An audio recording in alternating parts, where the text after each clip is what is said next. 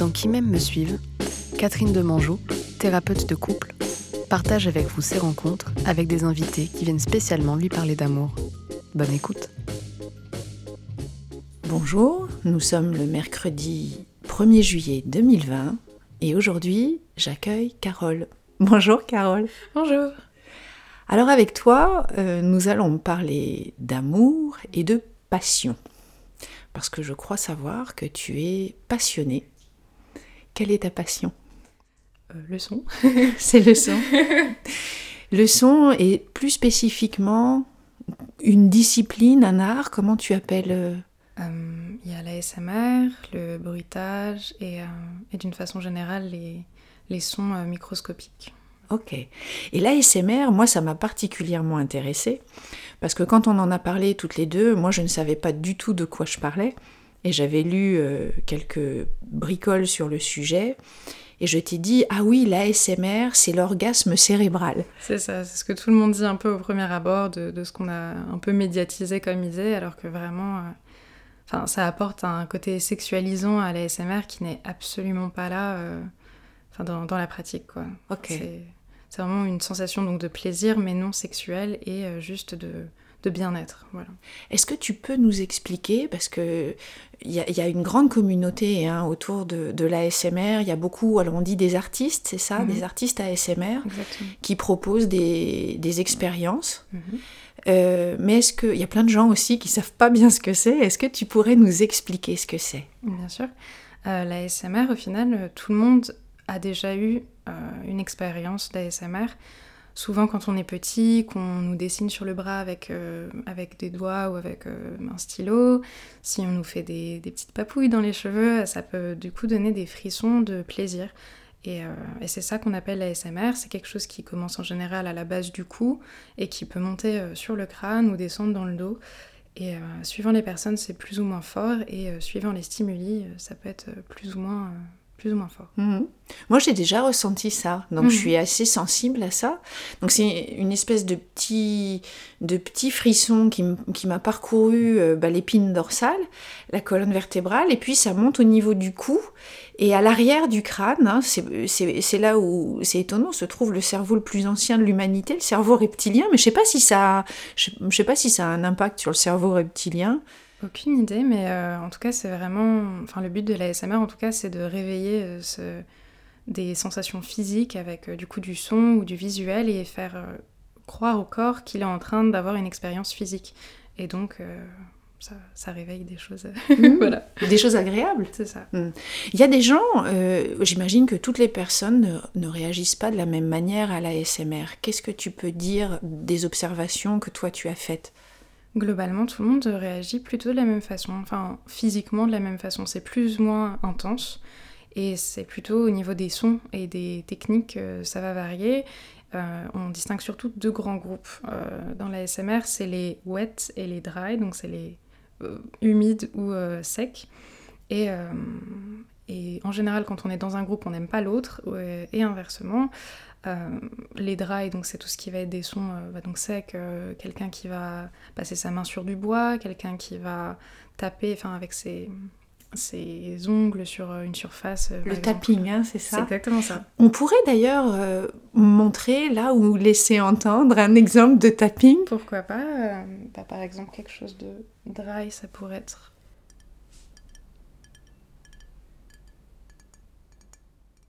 Voilà. On en faire trop au cas où euh, la personne n'aime pas. Et quelque chose de plus euh, humide, ça peut être donc de la salive ou quelqu'un qui boit. Ou euh, ça peut être très facilement désagréable. Le groupe wet est assez, assez petit. Donc voilà, moi j'aime pas particulièrement. Ça peut être du coup des bruits de bouche, des choses comme ça. C'est celui que j'aime pas non plus. Voilà. Celui-là, il m'horripile. vraiment- bah, c'est ça. C'est Mm. soit. euh, puis la SMR, de façon générale, c'est soit on adore, soit on n'aime pas, soit. Bon, ça nous fait rien, mais euh, en général, on a un camp. C'est c'est très cadré. Co- comment tu expliques euh, l'engouement pour la SMR et qu'est-ce qui, toi, t'a attiré là-dedans? Je pense que ça vient du fait qu'on qu'on aime être rassuré, qu'on aime. Euh, c'est quelque chose de. C'est une relaxation au final, la SMR. C'est un but donc de, pour calmer l'anxiété. On a vu que ça a aidé pour euh, les personnes qui ont des troubles de, dépression, des troubles anxieux récurrents, qui ont des problèmes d'insomnie, qui ont voilà un peu, un peu tout ça. Et, et vraiment, l'ASMR s'est basé donc sur la relaxation et surtout une attention très personnelle, très personnalisée à la personne, et c'est avoir une personne en face de soi, ou plusieurs, qui est vraiment là pour soi. Elle fait bon, semblant, c'est une vidéo, elle est là pour des millions de personnes, mais c'est avoir cette sensation de un à un et de quelqu'un qui fait quelque chose pour soi, ce qu'on ne se permet pas forcément dans la vie ou qu'on n'ose pas demander ou qu'on... Enfin moi personnellement, j'ai du mal à recevoir ça. J'ai du mal à avoir quelqu'un qui fait quelque chose pour moi, c'est quelque chose que ça me gêne très facilement, alors qu'en vidéo, il y, a plus, euh, il y a plus cette gêne et, euh, et je pense que c'est ce que beaucoup de gens euh, recherchent, du réconfort et, et, et, sans cette gêne de quelqu'un se sentir obligé ou, ou mal à l'aise. Mal à l'aise pour quelle raison? Mal à l'aise parce que j'ai l'impression de... Enfin après voilà, c'est des trucs très personnels, voilà, de pas, de pas mériter ça ou alors de, d'être redevable ensuite ou de ne pas réagir comme il faut. Moi, j'ai toujours la peur de réagir d'une façon qui plairait pas à la personne ou qu'elle ne comprenne pas que ça me plaît.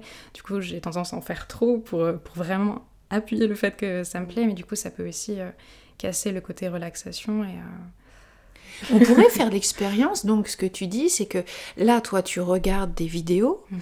Euh, c'est sur YouTube, par exemple, qu'on trouve je crois qu'il y a beaucoup d'artistes hein, qui, postent. Il y a, d'autres médias, je crois, sur lesquels on peut regarder des vidéos d'ASMR.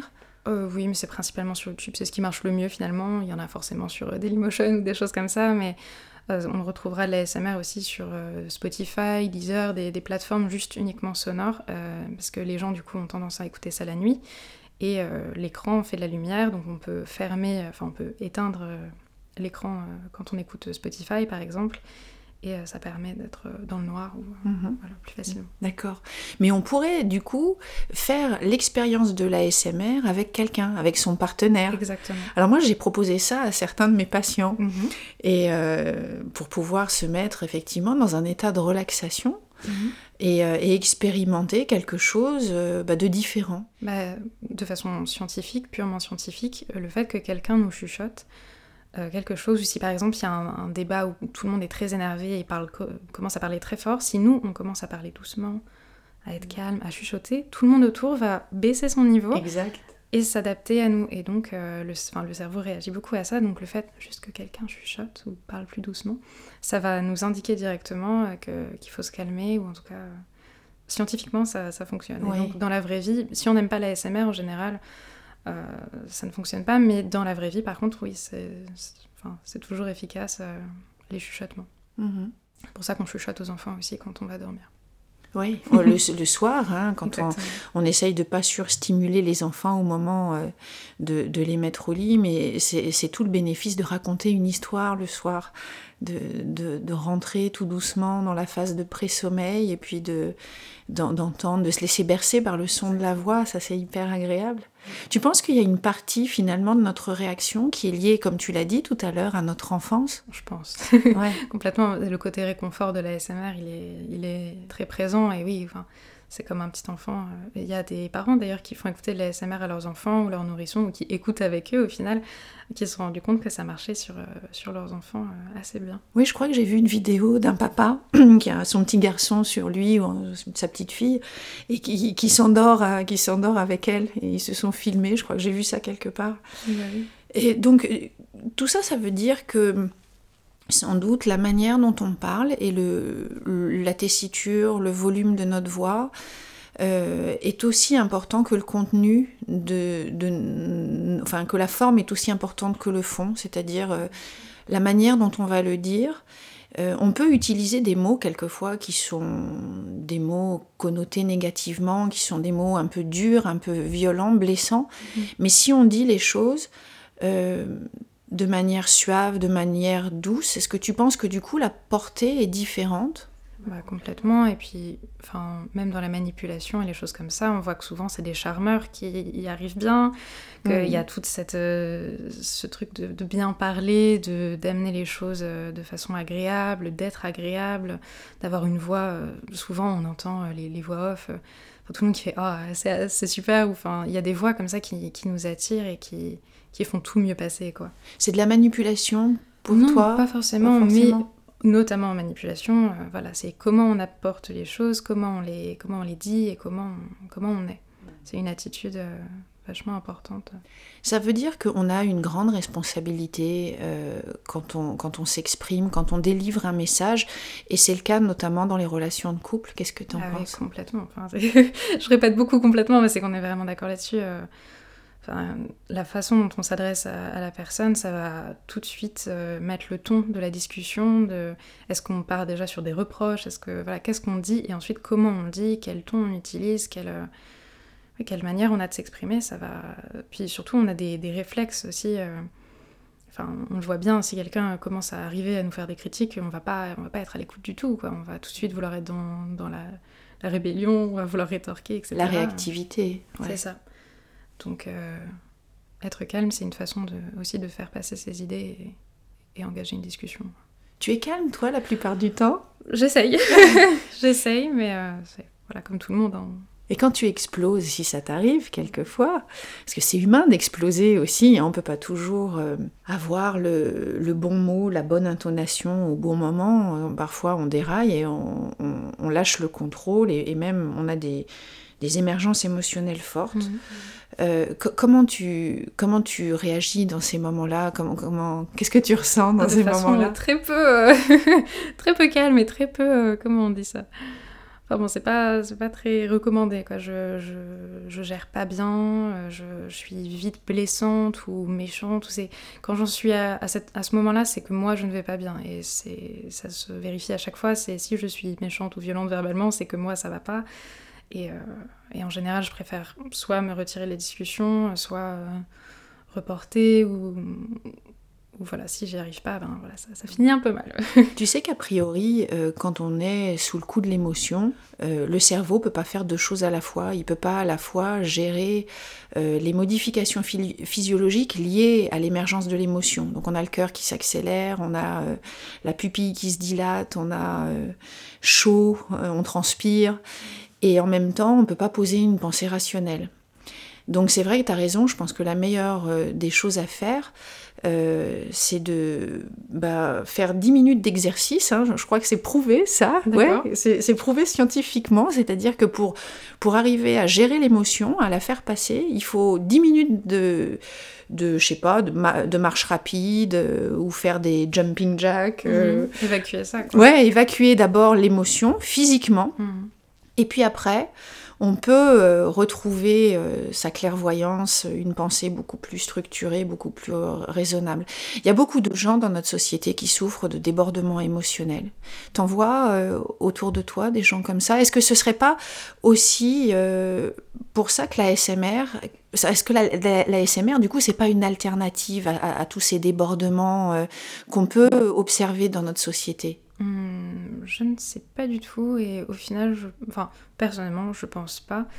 Euh, et surtout quand on est énervé, etc. C'est vraiment la dernière chose à faire, je pense, d'écouter de la SMR ou d'avoir quelqu'un qui essaye de nous calmer. Enfin, faut que ça vienne de nous et enfin, je pense qu'on a tous fait l'expérience de quelqu'un qui dit, euh, qui enfin, de nous calmer alors qu'on est en, furibond. Enfin, c'est, je sais pas. Peut-être que c'est que moi, mais c'est vraiment le dernier truc que j'ai envie d'entendre. Calme-toi. C'est non, je suis énervé. Laisse-moi être énervé. Laisse-moi être dans ma dans mon sentiment, euh, on verra plus tard, quoi. Et je pense pas que ça aide particulièrement, ça... C'est comme tout, c'est pas parce qu'on va faire des massages tous les lundis qu'on sera moins énervé, ça va influer de façon positive sur notre vie et ça va peut-être nous aider à être plus serein. Donc, ensuite, engendrer ça, mais euh, je pense pas que c'est une influence directe du coup. Hmm. Il y a beaucoup de gens qui viennent me trouver et qui, euh, qui souffrent de leurs émotions. Et beaucoup de colère. Et là, euh, plus particulièrement après la période de confinement qu'on a vécue, il y a beaucoup, beaucoup de personnes qui sont en colère. Et la colère, euh, c'est assez souvent l'expression d'un besoin frustré. C'est-à-dire que on a des besoins qui sont légitimes et on les a pas écoutés, on les a peut-être pas identifiés d'ailleurs et on les a pas exprimés. Qu'est-ce que tu en penses Il y a énormément de, enfin de, comment dire, la colère vient beaucoup, oui, de, la frustration. Et pendant le confinement, il y a eu beaucoup, beaucoup de facteurs qui ont, engendré la, frustration, justement. Le fait de ne pas pouvoir sortir, le fait de ne pas avoir son espace, peut-être, le fait d'être tout le temps euh, en présence d'autres personnes. C'est, enfin, ça, peut être très, très dur euh, mentalement. Et, puis surtout juste une privation des libertés, quoi, d'une façon générale. Tu l'as ressenti, ça, la privation de liberté Pas du tout. Pas du tout Pas du tout.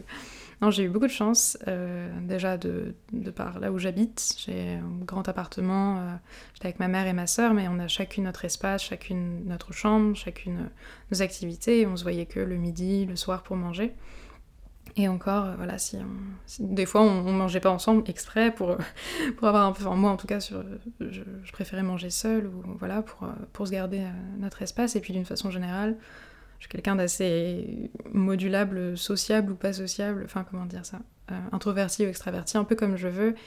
Et mon côté euh, introverti a été très heureuse pendant ce confinement. Euh, oui. Alors, est-ce que tu as fait de la SMR, toi? Tu as fait des enregistrements, des choses pendant la période du confinement, du coup? Oui, bah, j'en ai profité pour un peu plus... Enfin, pour un peu plus essayer des, des, choses, oui, notamment donc la SMR sans forcément le poster, sans forcément en faire quelque chose, mais juste pour m'entraîner, peu voir ce que ça faisait, etc. Euh, j'aime bien tester. Et puis je me suis un peu lancée euh, vers la fin du confinement et ça a plu à quelques personnes. Je le garde dans un cadre privé avec des, personnes entre guillemets ciblées. Euh, j'avais un, but derrière la tête et c'était une relaxation que je voulais amener à un certain type de personnes, etc. Donc, donc je l'ai ciblé et ça a plu et ça, ça m'encourage à continuer. Là, j'essaye d'en faire un petit peu un petit peu, pas toutes les semaines, mais voilà, quand, j'ai le temps. Mhm. Et toi, tu, tu, écoutes ou tu regardes, je sais pas si on dit écouter, c'est les deux, c'est écouter et regarder, mais euh, c'est peut-être... Ça peut être les deux, ouais. Ouais, ça peut être les deux. Euh, tu, tu, écoutes et tu regardes euh, des, des, vidéos à quelle fréquence? Comment tu utilises ça? Tous les jours? En général, quand on commence l'ASMR, après on en écoute tous les jours et on a entre guillemets, de grands guillemets, besoin de ça pour dormir. Quelqu'un qui a des problèmes de sommeil comme moi, par exemple, ça va être un peu la, solution et ça va devenir, entre grosses guillemets, une, addiction. Et, euh, et, voilà, après on a du mal à s'en passer, et puis c'est juste quelque chose de positif, donc le cerveau euh, en réclame. Euh. Le fait que ce soit addictif, ça peut poser un problème ou pas? Disons que quand on ne l'a pas, ça peut être... Déjà, on a du mal à dormir, mais là, ça peut engendrer, enfin, du coup, un handicap en plus. C'est que on a, notre cerveau est habitué, c'est c'est montré qu'avoir des routines euh, le soir, etc., ça aide à, informer le cerveau, là on va dormir, etc. Ça fait du coup une coupure dans, la routine, ça peut euh, du coup être un, handicap euh, si on n'en a pas, si on est dans un endroit sans réseau, si notre téléphone n'a plus de batterie, quelque chose comme ça. Ça génère de l'anxiété, tu veux dire, du coup, de plus avoir sa petite routine pour s'endormir? Bah Moi, c'est vrai que je le fais sans y penser, mais quand j'en ai pas, oui, c'est vrai que c'est un petit truc que j'aime bien faire aussi. Enfin, c'est juste quelque chose que c'est quelque chose pour moi. La SMR, ça se partage pas vraiment. C'est pas quelque chose qu'on fait à deux. C'est c'est soit avec euh, on met des écouteurs ou un casque. Bah, J'allais te poser la question quand, quand tu dors avec quelqu'un, comment tu fais? Eh ben c'est compliqué. C'est compliqué parce qu'il faut trouver le, euh, le, le, juste milieu entre réussir à s'endormir avec la personne si, si on y arrive, mais si on n'y arrive pas, euh, réussir ensuite à prendre son téléphone, ses écouteurs, euh, allumer son téléphone sans réveiller l'autre, euh, sans que ce soit gênant.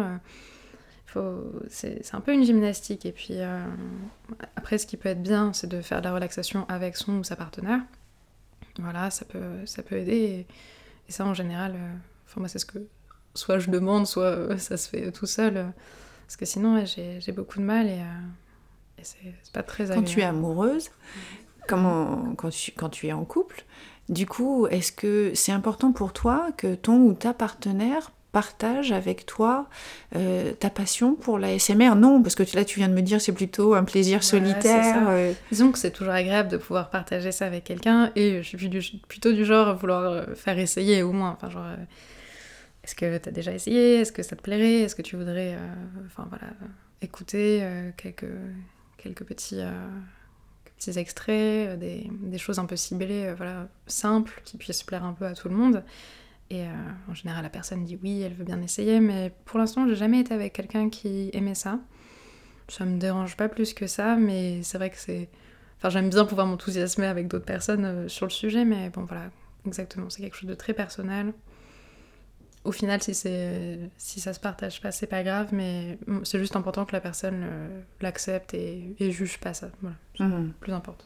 Il y a des gens qui, que tu as rencontrés et qui ont jugé ça, qui, qui ont évalué euh, ta, ta, ta passion pour la SMR Qu'est-ce que... Bah, tout ce truc de, de sexualisation. Ah, forcément, parce que ce que les gens connaissent de la SMR, c'est euh, les trucs, euh, les gens qui mangent, euh, soit des, des- carottes, soit de l'aloe vera, voilà, ou des, cornichons, hein, c'est les vidéos les plus connues, ou alors euh, des...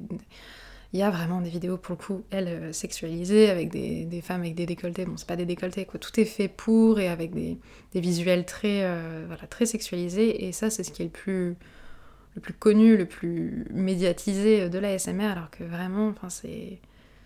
Enfin, oui, les gens qui mangent, euh, c'est très connu et des gens aiment ça, mais enfin, sinon, c'est vraiment, je sais pas, un neuvième de, de tout ce que représente euh, la SMR. Quoi. tu veux dire dans la dimension, dans ce qu'on projette de la dimension érotique, de, du fait de se nourrir, de faire passer, c'est un plaisir oral de faire passer de la... Oui, et puis c'est La- bizarre. Ouais. Les gens trouvent ça bizarre. En fait, il y a beaucoup de, de non-compréhension de ce que c'est la SMR. Et moi, la première. Enfin, je, voilà, je, je vais pas du tout dire euh, directement j'ai adoré la SMR, j'ai trouvé ça génial. Non, moi, je, rigolais au début. Je, me suis intéressée à ça parce que je ne comprenais pas ce qui se passait dev- devant mes yeux. Une femme était en train de caresser une chaussure et je ne comprenais pas ce qui se passait. Je rigolais toute seule en me disant mais qu'est-ce qui se passe? Pourquoi ces gens aiment ça? Pourquoi il y a autant de vues, des, millions de vues sur, sur cette vidéo? Et, euh, du coup, j'ai, j'ai- j'aimais pas ça, mais je, je, regardais, je regardais, je regardais, et je, je sais pas, je me suis pris d'une passion à comprendre euh, le fonctionnement de la SMR, et un jour ça m'a pris, j'étais en train de somnoler à moitié, et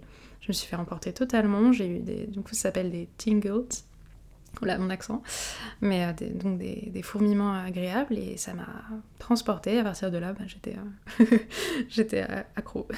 J'ai été faire un tour euh, sur les sites pornographiques, hein, sur les tubes, et euh, effectivement, j'ai été voir, parce que j'ai fait une recherche Google, et, et Google aime beaucoup la pornographie. Donc, euh, je suis allée faire un tour sur des vidéos qui étaient intitulées ASMR, Orgasme, masturbation, etc., Mhm. etc. Et honnêtement, ce que j'ai vu, ça m'a pas tout à fait convaincue. Je me suis dit, c'était un peu de la récupération. C'est un petit peu. Enfin, moi je trouve ça très très malaisant. Enfin, vraiment, euh. J'en ai regardé une fois pour voir un peu à quoi ça ressemblait et vraiment c'était. Mais. Enfin, je sais pas, ça m'a pas du tout plu. Après, je sais que les... tout ce qui est. euh, Comment on appelle ça?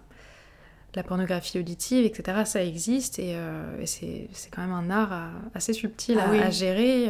Enfin, moi je trouve ça, je trouve ça super. Vox, Cox. Vox, ouais, le, podcast euh, euh, Vox sexo, et Cox qui sont euh, euh, vraiment bien faits. Bah, Tu sais d'ailleurs que, en fait, ça, ça joue là-dessus. Marguerite Duras disait les femmes commencent à jouir par les oreilles. Mhm. Alors je dis souvent à mes patients, euh, c'est pas qu'il faille leur, leur introduire quelque chose dans l'oreille, hein, c'est pas ça. Petit coton-tige. Mais euh, remarque dans les dans les vidéos ASMR que j'ai vues, il y avait aussi il y a beaucoup de choses avec euh, c'est le brushing, c'est ça, avec Mhm. des, des des petites euh, des petits pinceaux, euh, faire des petites chatouilles. Euh, euh, C'est et- tout le côté euh, essayer d'amener donc le, enfin tout ce côté physique et la sensation d'une brosse sur le visage, c'est très agréable. Enfin, si quelqu'un vous a déjà passé un, un pinceau sur, euh, sur le visage ou on vous a maquillé, c'est quelque chose d'assez relaxant. Donc on essaye de retrouver ça avec le son. Il y a aussi euh, pas mal de, de vidéos euh, qui mettent en scène des jeux de rôle. On appelle ça le roleplay, c'est ça? Exactement. Et qu'est-ce que t'en penses de ça? Bah, au début, j'a- j'aimais pas du tout. euh, C'est vraiment ça. J'avais l'impression d'être d'être prise vraiment pour euh, pour une aveugle en fait de, de la personne qui faisait semblant. euh, Enfin, ça se voit bien que c'est fait semblant et enfin, je, je comprenais pas du tout l'intérêt. Et puis, en fait, il faut trouver un peu euh, son style vraiment. Enfin, dans la SMR, tout est question de goût et il faut rechercher longtemps pour trouver ce qu'on aime et les, du coup, ça s'appelle des triggers, des déclencheurs qui nous plaisent et, euh, et à partir de ça, euh, voilà, moi j'ai j'y étais très très doucement vers les roleplays et je pense que c'est quelque chose qui soit vient dès le départ, soit vient euh, avec le temps. Tu peux nous expliquer ce que c'est exactement? Parce que ça, je savais pas que ça existait. Je connaissais pas, euh, je connaissais pas ça. Ben, un roleplay, ça se base sur euh, des expériences soit euh, qu'on connaît, donc des choses qui peuvent être dans la vie de tous les jours. un- Quand par exemple on va chez le médecin et qui si c'est un médecin qui prend son temps, etc., ça peut être assez agréable quand on fait un examen des yeux, un examen euh, des oreilles. euh, c'est un check-up général, voir si on va bien. Et puis c'est aussi une façon, euh, dans ces roleplays, de, de, rassurer, de dire que tout va bien, on est en bonne santé, etc. Ça, ça amène un certain apaisement. Et puis sinon, c'est juste un, roleplay, ça aide à, à imaginer, ça fait fonctionner l'imaginaire. On se sent encore plus concerné, encore plus dans ce rapport de 1 à 1, parce que c'est la caissière qui nous parle, c'est le médecin qui prend soin de nous, c'est euh, telle personne qui prend vraiment un soin particulier pour nous, encore plus qu'une vidéo évasive où la personne peut s'adresser à un grand public, où elle peut dire euh, vous euh, pour généraliser ou des, des, choses comme ça. On a l'impression que c'est vraiment un échange en one-to-one, c'est ça? Exactement. Et on est acteur dans, dans ce qui se passe, la personne nous pose des questions, elle, se, elle, elle fait des choses pour nous, elle elle s'occupe de nous, elle nous maquille par exemple. Enfin voilà, c'est vraiment, on est complètement acteur dans, dans, la vidéo. Et puis ça peut aussi aider beaucoup avec, euh, des fois il y a des roleplays euh, très ciblés sur par exemple si on vient d'avoir euh, une rupture, si on vient d'avoir une, une, crise d'angoisse, si on a une, un examen qui arrive, la rentrée, enfin des, des thématiques très précises qui Mhm. peuvent aider et avoir des, du coup des, des, des aides entre guillemets spécifiques j'ai envie de dire. Ah, par rapport à la rupture, c'est intéressant. Ils sont assez, euh, assez sympas ceux-là. Ils, ils doivent être pas mal consultés, euh, regardés, parce que même sans, sans y être, c'est agréable. Enfin, voilà, c'est... du réconfort en fait. On, on- on est, euh, on, est dans le, on est dans la relation d'aide d'une certaine manière, une certaine sorte de relation d'aide, mais je pense que c'est ça qui te plaît aussi. Bah, j'a- j'aime beaucoup, oui. Enfin, c'est très agréable d'avoir quelqu'un qui, qui s'occupe de nous. Et puis, euh, enfin, surtout, la SMR, c'est bien aussi pour les gens qui se sentent assez isolés, seuls, qui ont l'impression de ne pas avoir d'amis ou de gens sur qui compter. Ça donne euh, un ami ou quelqu'un qui, qui, voilà, ce qu'on aimerait avoir. Quoi. Donc, Ça, ça a une fonction un peu compensatoire? euh, ouais, je pense. J'ai pas beaucoup de plus à dire parce que, enfin, moi, je, je le ressens pas comme ça, mais. Mais oui, je pense que quelqu'un qui se sent seul ou, euh, ou un peu abandonné, enfin, je vois souvent dans les commentaires des gens qui, qui témoignent euh, que ça les a beaucoup aidés euh, à travers des, des moments où ils savaient pas à qui parler, à qui, vers qui se tourner. Voilà, la SMR les a aidés à, à pas se sentir abandonnés au final. Quel genre d'amoureuse es-tu, Carole? Ah, c'est une bonne question. Je me suis posé la question justement, enfin, il y a, il y a pas si longtemps. Enfin, je me pose très souvent la question parce que j'essaye toujours un peu de, savoir. euh, j'aime bien les relations amoureuses, j'aime les relations, les relations tout court, j'aime bien les étudier, j'aime bien analyser les gens autour de moi, comment, ils se comportent entre eux, pourquoi une relation fonctionne mieux qu'une autre, euh, qu'est-ce que c'est être euh, meilleurs amis, etc. Donc j'essaie un peu de, décortiquer aussi mon comportement et je me suis séparée il n'y a pas si longtemps que ça et, et j'ai essayé de voilà, d'avoir toute cette rétrospective un peu sur la relation, ce qui s'était passé et, euh, et, et ouais, j'ai l'impression d'être euh, un peu trop euh, souvent je me faisais la réflexion un peu trop maternelle j'ai envie de dire un peu trop cou pas couveuse mais euh, ce côté vouloir trop trop aider T'as envie de protéger? Oui, peut-être un peu trop. Ouais. Et mm, ouais, c'est des choses qui sont bonnes dans une certaine mesure, mais, euh, mais là qui s'expriment trop fortement et ça doit sûrement, enfin en général quand on fait quelque chose, c'est qu'on on en a besoin, qu'on en a eu besoin euh, à un moment et sûrement que ça vient de là. Donc j'essaie de, de travailler là-dessus sur moi, mes envies et pourquoi, déjà pourquoi vouloir être en couple, c'est une question que je me pose énormément. Tu as une réponse à cette question aujourd'hui? Parce que Bah, ça évolue euh, vraiment- avec le temps et les expériences, mais est-ce que tu as une réponse aujourd'hui? Je pense pas, parce que c'est quelque chose qui est en train de se faire. J'essaye de. Là, je me suis... bon, c'est un petit peu étrange euh, dit comme ça, mais j'essaye de rester célibataire. Et euh, de toute façon, le confinement a bien aidé et, et voir un petit peu ce qui se passe. Pourquoi. Enfin, que- pourquoi vouloir être en couple et au final. euh, J'essaye de, jamais voir ça comme un objectif. hein, C'est bien, enfin comme, euh, avec euh, Anne-Marie quand vous en parliez, on est un, gâteau, on est très bien seul, et si on avait quelqu'un, tant mieux, mais si on est seul, on est très bien aussi. Et j'avais longtemps l'impression de ça, mais je, me pose la question au final, est-ce que vraiment je suis bien seule, et est-ce que, voilà, est-ce que j'arrive à, à rester seule au final? Oui, la solitude, ça peut être une réaction ou ça peut être un choix. C'est ça. En tout cas, la solitude, ça fait partie des, des données existentielles, des angoisses existentielles. Apprendre à vivre bien avec soi, c'est c'est quelque chose qui s'apprend, comme je le mhm. dis, ouais. Et en anglais, ils ont le mot, enfin ils ont une différence entre le mot seul et choisir d'être seul, donc loneliness, donc subir la solitude, ou ah bah bien sûr, j'ai plus le mot. Mais euh, du coup, euh, choisir euh, sa, solitude et, et choisir de, de, de, se séparer, voilà, de se faire sa petite bulle. je trouve que c'est dommage qu'on ne l'ait pas en, français parce que ça crée, je trouve que ça participe au fait que ce soit mal vu de dire je veux prendre du temps seul, je veux expérimenter la solitude. On voit ça tout de suite comme quelque chose de, triste ou de, mélancolique alors que pas du tout. Enfin, et c'est indispensable en couple. En couple il est important de, pouvoir être à la fois seul et ensemble.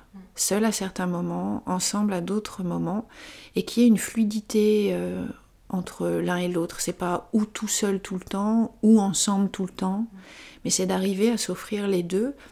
Et d'ailleurs, euh, je sais plus quel est le philosophe qui disait euh, aimer, c'est aussi vouloir ou apprécier le fait que notre partenaire s'épanouisse aussi en dehors de nous. Donc qu'il ait son espace à lui. Euh, on est loin de l'image là d'un couple, de la représentation d'un couple symbiotique. Mm. Euh, il y a des périodes symbiotiques. Le début de la relation, c'est souvent une période symbiotique, et puis après, euh, on s'autonomise. c'est ça. Et, et c'est des, des, étapes très importantes. Et alors aujourd'hui, tu as envie de savourer ton célibat? Complètement. Voir, euh, voir ce que ça donne. Euh, qu'est-ce que qu'est-ce qui se passe au final? Parce que je sais que je peux rester seule, ça, j'en ai déjà fait l'expérience, ça ne me dérange pas, mais j'ai jamais choisi. Je, subis, c'est un grand mot, on dirait que c'est voilà, c'était horrible, mais non, non, enfin, j'étais bien seule, mais j'ai jamais choisi, c'est juste que j'étais célibataire. Et là, j'aimerais bien voir ce que ça fait d'en faire le choix. De... Et aussi, euh, dans un autre podcast, entendu c'était du coup. Ah bah mince je, vais retrouver le nom peut-être, euh, mais quelqu'un qui parlait, donc ça discutait euh, sur euh, les relations libres, le polyamour, etc. Et donc une fille qui parlait de son expérience à vouloir être célibataire et ce que ça lui avait apporté, etc. Et ça l'avait beaucoup aidé pour ne plus imaginer les relations qu'elle pourrait avoir avec telle ou telle personne. Et ça, je trouvais que c'était un point intéressant parce que souvent on, on évalue un petit peu plus ou moins plus ou moins consciemment euh, la personne qu'on a en face de nous. Est-ce que ça pourrait être un ou une partenaire euh, potentielle Est-ce que, euh, est que ça pourrait être quelqu'un en qui je suis intéressée amoureusement? Tu veux dire on projette beaucoup C'est ça. Et elle disait ça m'a beaucoup aidé à, sortir de, ce schéma-là, à voir les gens, pas pour ce qu'ils pourraient m'apporter dans, ce cadre-là, mais juste en tant qu'ami ou en, relation platonique. voilà, et quand elle en a parlé, je sais pas, ça m'a vraiment donné envie de, voir ce que ça pourrait changer dans mon approche euh, aux personnes. Ça signifierait pour toi qu'au fond, on peut donner et recevoir de l'amour dans différents contextes, de différentes manières? En français, encore une fois, on n'a que amour euh, pour signifier l'amour qu'on porte à ses parents, à son chien, à euh, son amoureuse, donc, ou son amoureux. Donc forcément, c'est compliqué de... Tu sais que chez les Grecs, donc en grec ancien, il y a de, nombreuses euh, distinctions, de nombreuses définitions de ce qu'est l'amour. Comme tu disais, l'amour pour son conjoint, l'amour pour son enfant, euh, l'amour inconditionnel. Euh, l'amour, ça part de porneia, je te, je te boufferai, j'ai envie de te manger, mhm. jusqu'à agapé, qui est un amour complètement désintéressé. Donc euh, toutes ces nuances, elles ont été, euh, elles ont été évoquées par euh, Jean-Yves Leloup dans un livre dont j'oublie toujours le titre, mais que je retrouverai à l'occasion. Et, ça crée, ça, crée un, sentiment de liberté, ça. C'est-à-dire qu'on n'est pas enfermé dans une représentation ou une définition monolithique de l'amour, c'est bien. Oui, mais complètement. Puis surtout, on a l'impression de... En français, on est très pudique avec les, les je t'aime, parce que tout de suite, c'est de l'amour l'amour amoureux, euh, voilà, et c'est difficile de le témoigner, euh, par exemple, à ses amis très proches ou euh, à sa famille un peu moins, c'est quand même moins connoté, mais oui, avec ses amis, c'est difficile de dire je t'aime, et je trouve ça vraiment, vraiment dommage. On, manque un peu de, ça. Et... J'ai songé, là, il n'y a pas longtemps, à justement consacrer un, podcast à, à l'amour amical, l'amour amitié parce que finalement c'est souvent des, affinités, des affections euh, qui, qui, vont survivre euh, dans le temps mmh. aux événements de la vie. On peut changer de partenaire amoureux, enfin de, de conjoint, et, et, par contre nos amis, on peut avoir des liens, tisser des liens indéfectibles avec nos amis. Et moi, je pense surtout à ma meilleure amie que je connais depuis euh, la maternelle, et, et c'est une, une, magnifique histoire d'amour. Mmh, bah oui. Mais de toute façon, on n'a pas du tout les mêmes engagements en amitié et en amour, et c'est pour ça qu'on a plus de problèmes en général en amour, c'est que il y a, y a beaucoup, plus beaucoup plus de choses qu'on doit accepter euh, en amour qu'en amitié, où on peut faire l'impasse ou être... Euh, on fait plus euh, facilement des compromis en amitié que, que amour. C'est dommage de pas prendre conscience qu'au final ça part de la même chose, c'est de l'amour à chaque fois et c'est juste, voilà, ça s'exprime et ça se ressent différentes façons, mais c'est toujours de l'amour. Qu'est-ce que je peux te souhaiter à toi, Carole? Alors j'ai entendu qu'en ce moment, euh, tu avais envie de savourer ton célibat et peut-être euh, d'envisager euh, d'autres manières d'aimer, de faire d'autres expériences, de, de, te laisser la liberté en tout cas, de construire la relation que tu souhaites avec la personne que tu souhaites et de trouver bah, finalement euh, le, cadre qui va le mieux, euh, ou l'écrin qui va le mieux euh, pouvoir protéger, accueillir ça. Enfin, je sais pas comment, mhm. comment le dire, mais qu'est-ce que... Bah, il y aura, ça c'est une période de ta vie, et puis ensuite sûrement tu auras envie à nouveau de rencontrer quelqu'un mhm. et c'est vrai que pour l'instant, en plus, j'en ai pas spécialement l'envie, donc ça tombe, ça tombe assez bien. Il, faut, il, faut, il faut avoir envie aussi, il faut le désirer. il faut pas se forcer non, plus, là. C'est clair. Mais si ça arrivait à nouveau, et ça arrivera, j'imagine, à nouveau, qu'est-ce que je peux te souhaiter? Hmm, Que j'arrive à, à, discerner si c'est le bon moment ou pas. Est-ce que, euh, est-ce que le travail que je veux faire sur moi-même est arrivé à son terme, ou est-ce qu'il est à, à une étape euh, suffisamment loin pour que ça vaille le coup donc de se remettre dans une relation. Et euh, si je suis assez bien avec, euh, avec moi-même et euh, avec tout ça pour avoir une relation stable, une relation qui puisse avoir de l'avenir. Parce que j'aime pas me lancer dans une relation juste pour, pour dire d'avoir une relation, enfin pour moi ça n'a pas trop, pas trop de sens. Donc est-ce que ça vaut vraiment le coup, est-ce que je suis prête? Et, et surtout pour la personne en face, est-ce que c'est pour moi c'est une question aussi de respect de est-ce que je suis prête à m'engager euh, voilà, sérieusement avec, euh, avec cette personne qui, elle, l'est euh, envers moi hmm. ben, Je te souhaite de cheminer dans cette voie-là. je te remercie, Carole. merci à toi.